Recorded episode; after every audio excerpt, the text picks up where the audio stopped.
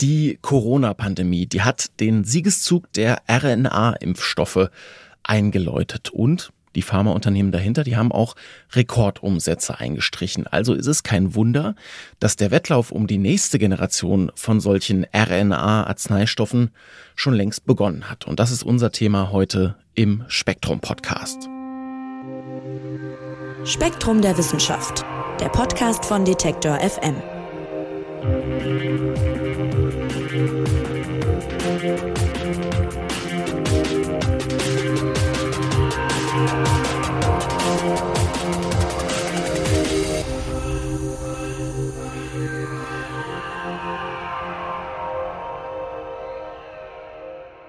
Ja, sowas gab's in der Geschichte noch nie. Im Zuge der Covid-19-Pandemie, da sind Impfstoffe auf RNA-Basis in extrem kurzer Zeit rasant einsatzbereit gemacht worden und gleichzeitig auch noch massenhaft verabreicht worden. Ihr erinnert euch, innerhalb von zwei Jahren sind hunderte Millionen Menschen in aller Welt mit solchen Präparaten geimpft worden.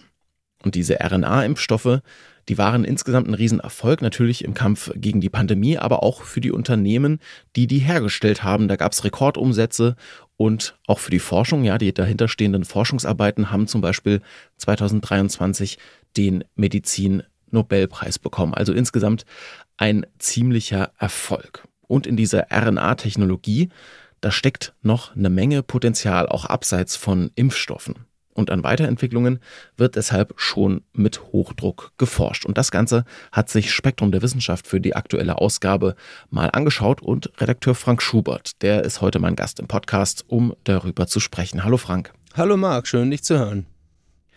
Ja, Frank, vielleicht eine kurze Wiederholung zum Einstieg. RNA, was ist denn das nochmal genau? RNA ist die Ribonukleinsäure. Das ist eine Nukleinsäure und ähm, ja, Träger von Erbinformationen. Bei bestimmten Arten von Viren, bei RNA-Viren, bei Retroviren äh, trägt sie tatsächlich äh, die Erbinformation. Sie ist aber auch in allen anderen Lebewesen zu finden und spielt dort eine große Rolle im Zellstoffwechsel. Wir alle kennen sie, glaube ich, äh, in Form der Boten-RNA oder Messenger-RNA, mRNA abgekürzt. Da spielt sie nämlich eine große Rolle in der zellulären äh, Proteinproduktion. Messenger-RNA übermittelt den Bauplan für die Proteinproduktion ähm, von der DNA, also dem Träger der Erbinformation, an die Proteinfabriken der Zelle.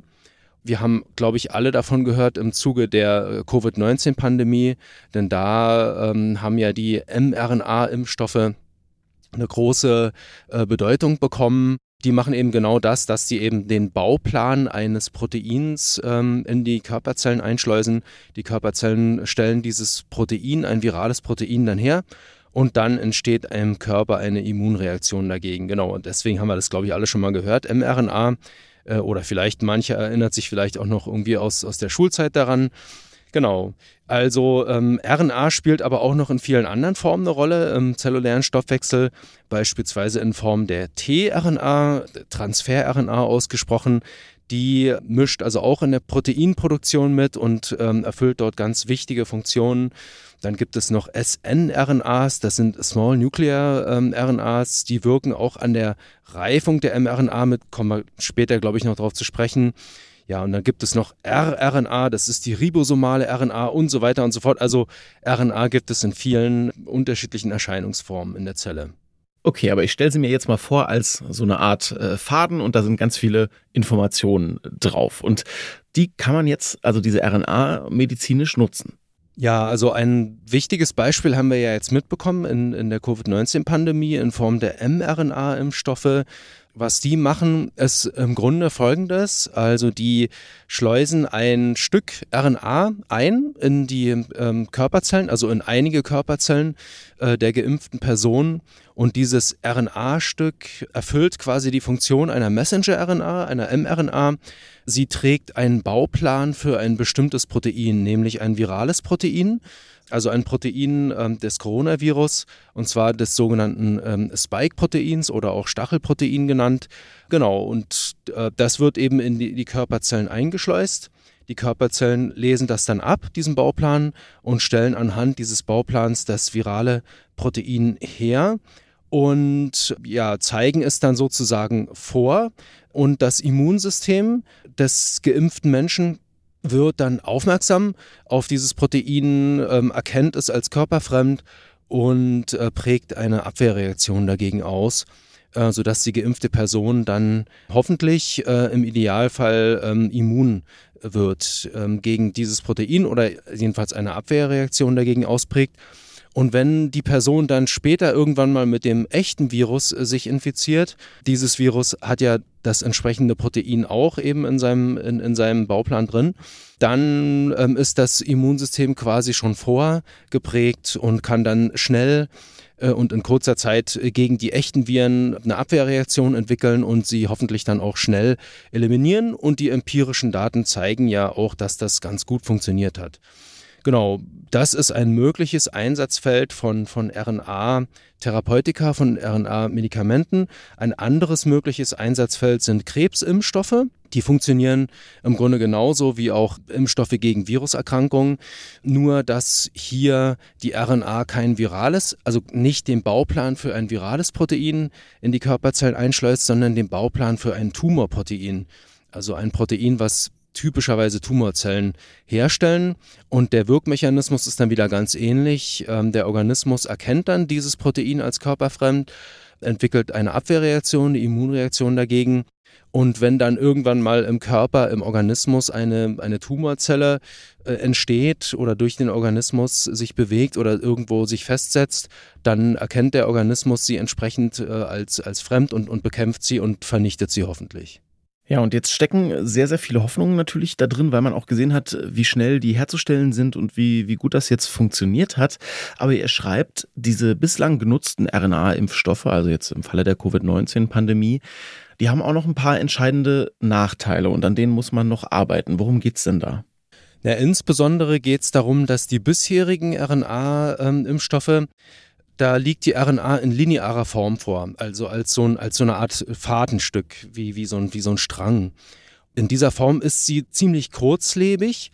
Wenn man sie in dieser Form in den menschlichen Organismus einbringt, dann wird sie von körpereigenen Enzymen relativ schnell angegriffen und zerstört. Das funktioniert normalerweise binnen Stunden, also in wenigen Stunden sozusagen zerlegt der Organismus diese fremde ähm, RNA und, und, und ja, zerlegt sie in ihre Einzelteile, zerstört sie, äh, sodass sie dann nicht mehr wirken kann. Das ist bei RNA-Impfstoffen normalerweise kein Problem, weil bei dem Impfstoff ja ein virales Protein eingebracht wird und das muss nur relativ kurz präsent sein im Organismus, damit der Organismus eine Abwehrreaktion dagegen entwickelt und, und sich diese Abwehrreaktion quasi auch längerfristig merkt. Es wird aber ein Problem, wenn man RNA auch für, für andere medizinische Zwecke nutzen will. Also zum Beispiel, wenn man sie als Medikament nutzen möchte, das längerfristig wirken soll. Also wenn man damit beispielsweise Erbkrankheiten behandelt, bestimmte fehlerhafte Gene stumm schalten möchte mit, mit solchen RNA-Präparaten, dann sollen die ja dauerhaft wirken. Und dann ist es natürlich ein Problem, wenn der RNA-Wirkstoff nach wenigen Stunden zerlegt wird im Organismus. Da möchte man natürlich eine andere Form haben, die eben länger hält und länger stabil bleibt und auch ähm, länger wirkt. Das ist der, der eine Punkt. Der andere Punkt bei linearen RNA-Präparaten ist, dass sie nicht sehr temperaturstabil sind. Also lineare RNA-Moleküle gehen relativ schnell kaputt unter Temperatureinfluss was zur Folge hat, dass man RNA-Impfstoffe auf Basis von linearen Molekülen in der Regel tiefkühlen muss, damit sie stabil bleiben, damit sie nicht zerfallen. Und das ähm, erschwert natürlich ihren äh, medizinischen Einsatz weil man muss dann eine ununterbrochene Kühlkette haben äh, von der Firma bis zum Arzt, der es am Ende eben sozusagen verabreicht oder zur Ärztin, die es verabreicht. Genau, man muss sie dauerhaft äh, tiefgekühlt lagern, was Energie kostet äh, für, für Tiefkühltruhen und so weiter. Und es wäre natürlich schön, wenn man äh, ein Präparat hätte, was temperaturstabiler ist und was man nicht so aufwendig kühlen muss. Gerade bei Medikamenten, ne, die man ja vielleicht dann, wo man nicht jedes Mal zum Arzt geht, wie beim Impfen oder so, der das dann professionell lagern kann. Genau, genau, ja. Okay, also wir haben diese linearen bisher RNA-medizinischen Anwendungen und das Problem ist, verstehe ich dich richtig, A, unser Körper äh, macht die zu schnell platt, wenn sie drin sind, um quasi einen längerfristigen Effekt oder eine Wirkung zu haben. Ja, genau. Außer es geht jetzt um Viren. Und Punkt zwei, klar, die Kühlung hast du gerade angesprochen. Um das jetzt künftig besser zu machen, arbeiten Forschende bereits an äh, Alternativen. Woran denn genau? Naja, sie arbeiten unter anderem an ringförmigen RNA-Molekülen oder schleifenförmigen RNA-Moleküle. Das sind RNA-Moleküle, die schleifenförmig geschlossen sind. Und das hat verschiedene Vorteile. Also zum einen sind sie temperaturbeständiger, also unter Temperatureinfluss stabiler, müssen nicht so aufwendig gekühlt werden. Und zum anderen werden sie im Organismus, wenn man sie in den menschlichen Organismus einbringt, auch nicht so schnell zerlegt, weil körpereigene Enzyme die eben ähm, RNA-Moleküle angreifen und zerstören, äh, die finden bei ringförmig geschlossenen Molekülen quasi schwerer einen Ansatzpunkt, wo sie sich festbeißen können und von wo aus sie dann anfangen können, das Molekül zu zerlegen. Deswegen werden ringförmige RNA-Moleküle äh, langsamer abgebaut als lineare, also ähm, typischerweise nach mehreren Tagen statt bereits äh, nach wenigen Stunden. Ähm, sie entfalten dann ihre medizinische Wirkung auch entsprechend länger, was eben bei vielen medizinischen Anwendungen von Vorteil ist. Sie wirken somit stärker, und deswegen kann man zum Beispiel ihre Dosis äh, auch herabsetzen, um die gleiche medizinische Wirkung zu erzielen, was natürlich auch wieder äh, Vorteile hat, wenn man mit weniger Dosis auskommt. Also weniger Dosis bei gleichem medizinischen Effekt bedeutet in der Regel auch weniger Nebenwirkungen und so weiter. Das ist natürlich immer ganz vorteilhaft. Ringförmige RNA kommt auch natürlich vor, also das, die, die wird nicht nur künstlich erzeugt für medizinische Zwecke, sondern die kommt auch natürlich vor. Forscherinnen und Forscher haben sie erstmals in den 1970er Jahren entdeckt. Damals haben sie virusähnliche, schleifenförmige RNA-Moleküle gefunden, die Pflanzen infizieren. Später wurden solche Moleküle auch in menschlichen Zellen und in Zellen von anderen äh, Säugetieren gefunden. Heute weiß man, dass sie in ganz vielen verschiedenen Zelltypen vorkommen und ganz viele verschiedene biologische Funktionen ausüben. Meistens binden schleifenförmige RNA-Moleküle an regulatorische Moleküle in der Zelle und steuern die Genexpression. Sie können aber auch für Proteine kodieren, das heißt den Bauplan von Proteinen tragen. Und das ist natürlich eine Eigenschaft, die sie medizinisch interessant macht, denn wenn es gelingt, schleifenförmige RNA-Moleküle herzustellen, die ganz definierte Eigenschaften haben und wenn man die eben gezielt herstellen kann, dann gelingt es auf diese Weise wieder den Bauplan von Proteinen einzuschleusen in Zellen und das kann man auf diverse Weise medizinisch nutzen. Und Frank, mal eine kurze Frage zwischendurch. Wie stellt man eigentlich solche RNA-Präparate dann her? Klingt ja ziemlich kompliziert. Ja, das, das ist in der Tat auch ziemlich kompliziert, genau. Wie stellt man sie her, ist eine gute Frage. Also, es ist wirklich ziemlich verwickelt. Normalerweise ist es so, Messenger-RNA oder Boten-RNA, die wird nicht einfach gebildet und dann ist sie eben da und wird abgelesen und so weiter, sondern das ist komplizierter. Die durchläuft einen sogenannten Reifungsprozess im Zellstoffwechsel. Der RNA-Strang, der enthält Abschnitte, die nicht für Proteine kodieren und er enthält aber auch Abschnitte, die für Proteine kodieren. Und bei diesem Reifungsprozess werden Abschnitte, die nicht für Proteine äh, kodieren, die werden rausgeschnitten aus dem Strang.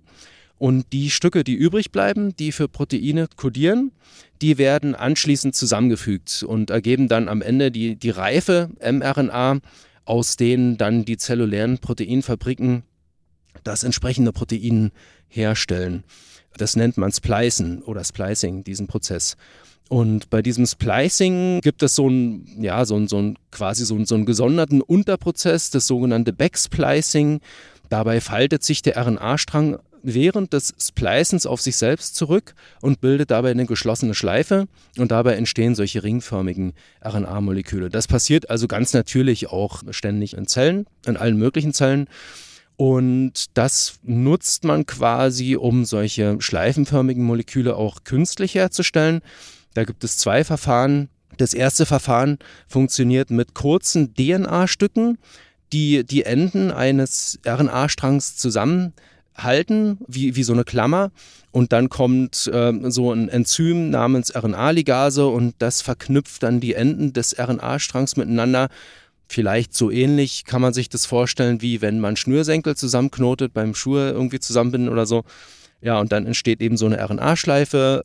Das ist ein mögliches Herstellungsverfahren. Das andere Herstellungsverfahren arbeitet mit sogenannten selbst splicenden RNA-Sequenzen. Das sind also RNA-Stränge, die sich selber splicen. Das gibt es auch. Also die haben eine eigene enzymatische ähm, Aktivität Und während dieses Selbstsplicens bilden bestimmte Abschnitte des Strangs Querverbindungen untereinander aus.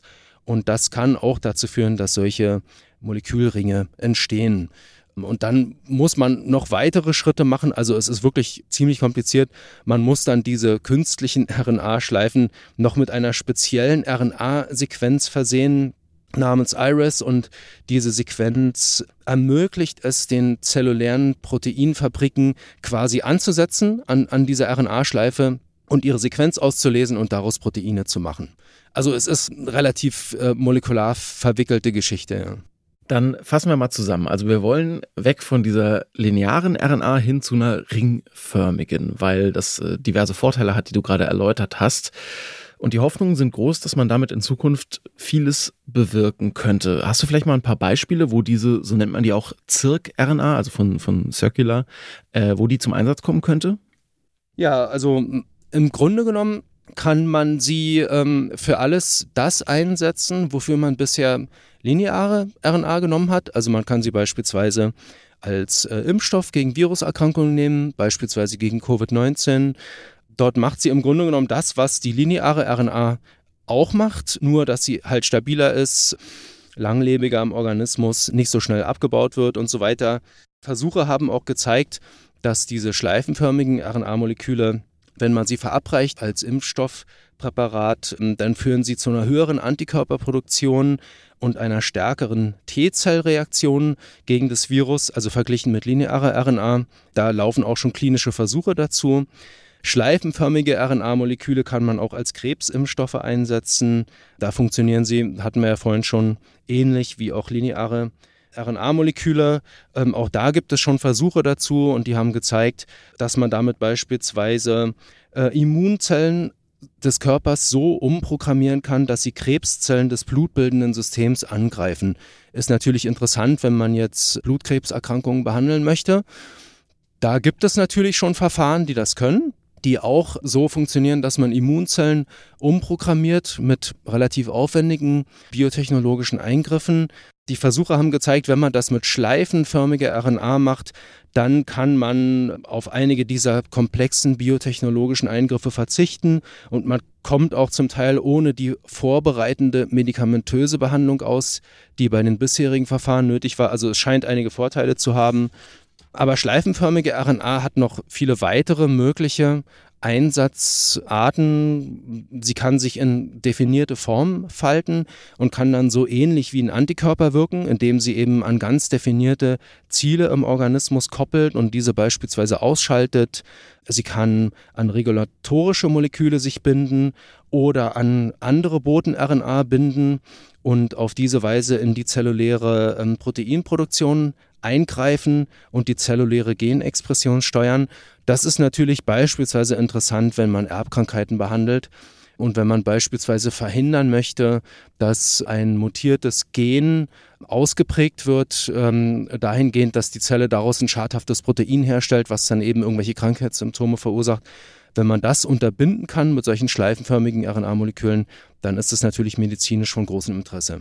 Ja, und der wohl erste Einsatz von äh, so einem synthetischen Zirk-RNA-Medikament, der läuft sogar schon am Menschen. Da geht es wieder um Covid-19. Worum genau? Ja, genau. Das ist also auch äh, wieder ein Covid-19-Impfstoff auf RNA-Basis, hier auf der Basis von, von solchen ringförmigen RNAs. Da läuft tatsächlich jetzt, laufen schon klinische Versuche dazu.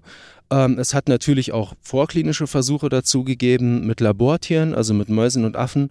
Und die haben gezeigt, dass die geimpften Tiere äh, mehr Antikörper gegen das Virus entwickelt haben und eine stärkere T-Zellreaktion ausgeprägt haben als Tiere, die mit linearer RNA beimpft wurden. Und das erlaubt es, auf der einen Seite eine stärkere medizinische Wirkung zu haben oder umgekehrt bei gleicher Wirkung die Dosis des Wirkstoffs herabzusetzen. Und das ist natürlich ähm, immer, das möchte man natürlich immer gerne haben, wenn man mit, mit, mit einer geringeren Dosis auskommt, weil man auf diese Weise äh, Impfreaktionen und Nebenwirkungen der Impfung ähm, eben vermindern kann. Und das ist natürlich dann auch im Sinne der, der gewünschten medizinischen Anwendung. Ja, das klingt aber jetzt alles schon ziemlich nach äh, medizinischer Revolution, Frank, auf die wir uns da in den nächsten Jahren freuen können oder die uns bevorsteht. Siehst du das denn auch so? Ja, also tatsächlich, viele Fachleute sehen in dieser ringförmigen RNA ein großes Potenzial. Der große Vorteil ist eben, dass man mit einer einzigen Gabe eines solchen Wirkstoffs, ähm, zumindest theoretisch, eine langanhaltende Proteinproduktion in den ähm, Körperzellen erreichen kann. Und das ist natürlich bei vielen medizinischen Anwendungen von großem Interesse.